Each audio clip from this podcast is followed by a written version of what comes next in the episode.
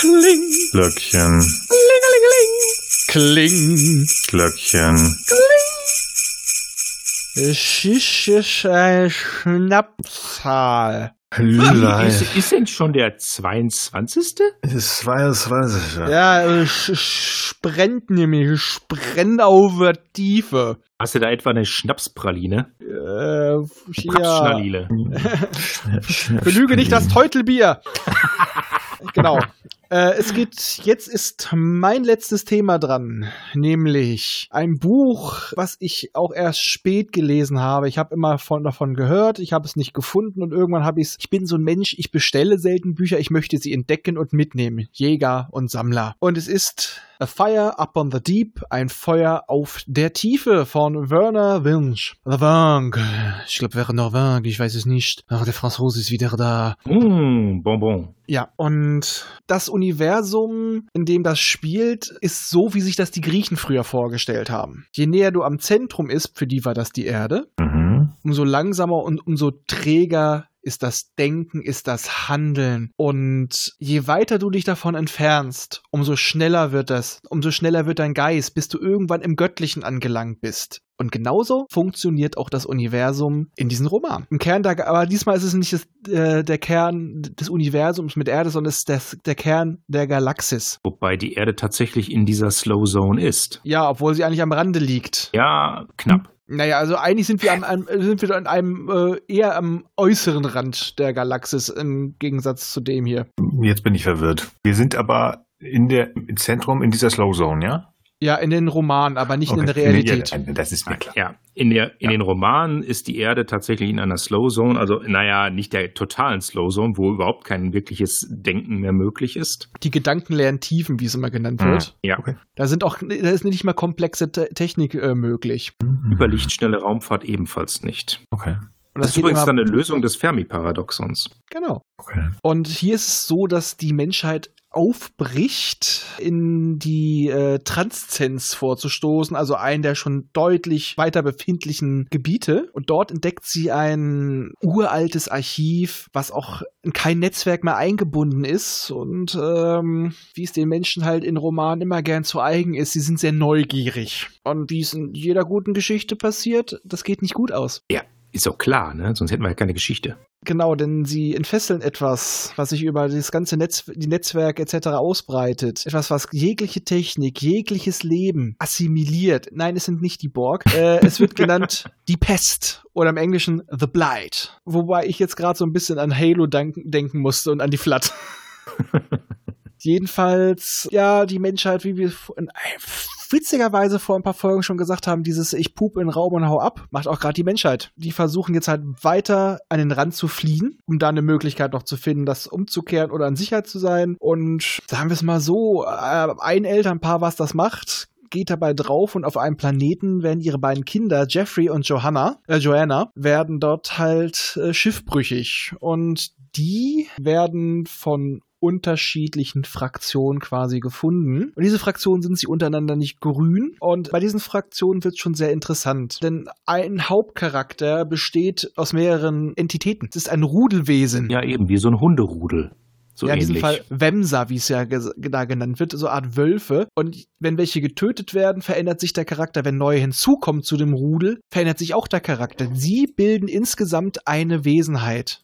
Aber nicht indem sie komplett miteinander verbunden sind und ein Wesen, sondern in einer gewissen Kommunikation untereinander, wie einzelne Bruchstücke, die zusammenarbeiten. Aber es ist nicht, dass quasi ein Verstand alles kontrolliert, aber sie bilden einen Verstand. Es ist jetzt gerade ein bisschen doof zu erklären.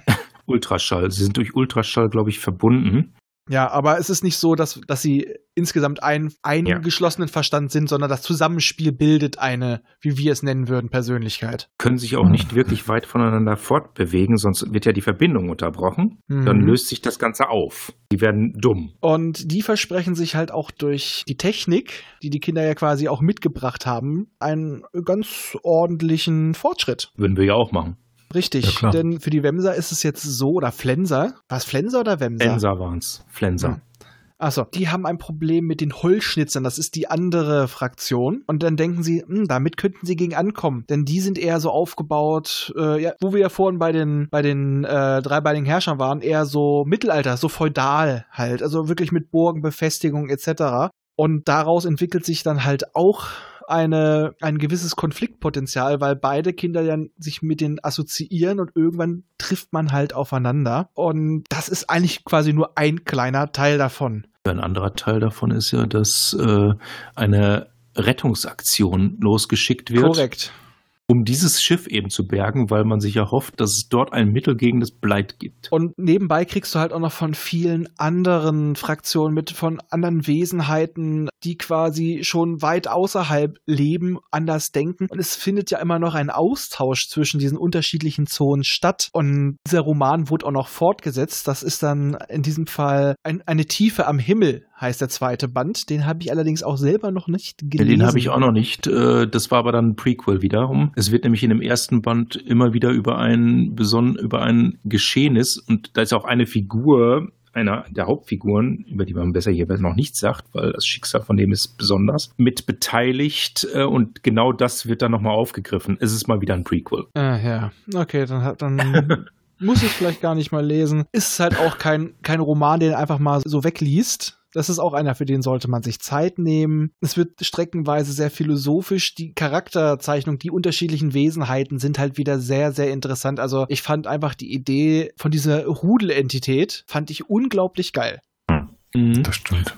Und was man daraus noch macht, ist es ja jetzt nicht so, dass das so bleibt. Da äh, durch diese Technologie kommt da noch mehr dazu, was man an Optionen noch hat, äh, wie man zum Beispiel diese Entfernungen überwinden kann, weil man ist ja auf engen Raum, dieses Rudel muss immer eng beieinander sein. Die können sich nicht vorstellen, einerseits können sie sich nicht vorstellen, dass ein Einzelwesen intelligent sein kann. Das ja. müssen sie erst lernen. Und zweitens, dass äh, sich die einzelnen Wesen auch weit voneinander entfernen können. Das können sie sich auch nicht vorstellen. Man muss aufeinander hocken. Ja, und für die wäre zum Beispiel in der Hinsicht einfach nur eine Schallübertragung, also quasi Funkgeräte wären für die perfekt ja, ich sag mal halt, die eigentliche Handlung kannst du auf wenigen Seiten oder eigentlich sogar in wenigen Sätzen zusammenfassen von den Romanen. Aber der Weg dorthin und die interessanten Charakterkonzepte, die machen die Geschichte irgendwie sehr, sehr spannend. Wie ein Wesen soll intelligent sein, diese, diese Weltansichten und je nachdem auch in welcher Zone du bist. Und du hast halt teilweise auch schon fast gottgleiche Entitäten. Das macht die Sache sehr, sehr, sehr spannend trotzdem, obwohl die Handlung rel auch relativ langsam vonstatten geht, weil wie gesagt, die ist, da ist eigentlich passiert nicht viel. Aber ja. wie es passiert, ist unglaublich geil. Und das Konzept, wie, die, wie der Wissenstransfer zwischen den einzelnen Zonen ist, äh, ist auch sehr interessant, weil da nehmen sich diese transzendenten Entitäten eben auch mal die Hilfe von normalen Lebewesen, sage ich mal. Mittelsmänner, ja? Ja. Quasi ganz oben kann ich mit ganz unten äh, kommunizieren, also brauchst du jemanden, der noch nah ja. genug an beiden dran ist. Ja. Aber jetzt hau ich auch noch mal den Cut rein, weil ich merke auch selber, wie ich ja. tiefer gehen möchte und nie, ich kann schon bei Nils den zuckende, äh, zuckende Augenlid sehen sehen. Du machst dir nur die, die nächsten zwei Jahre kaputt. Entschuldige. Ja, ja, nein, äh, ich, ich, es war ja eben schon beim Beschreiben so doof, weil ich eigentlich auf Sachen eingehen wollte, wo, wo ich nicht durfte. Ja. Okay, die Rudel sind meistens halt so zwischen fünf und sieben groß, manchmal auch ein bisschen größer. Wir gucken, dass wir noch ein paar finden. Wir sind noch zu dumm. Tschüss. Tschüss.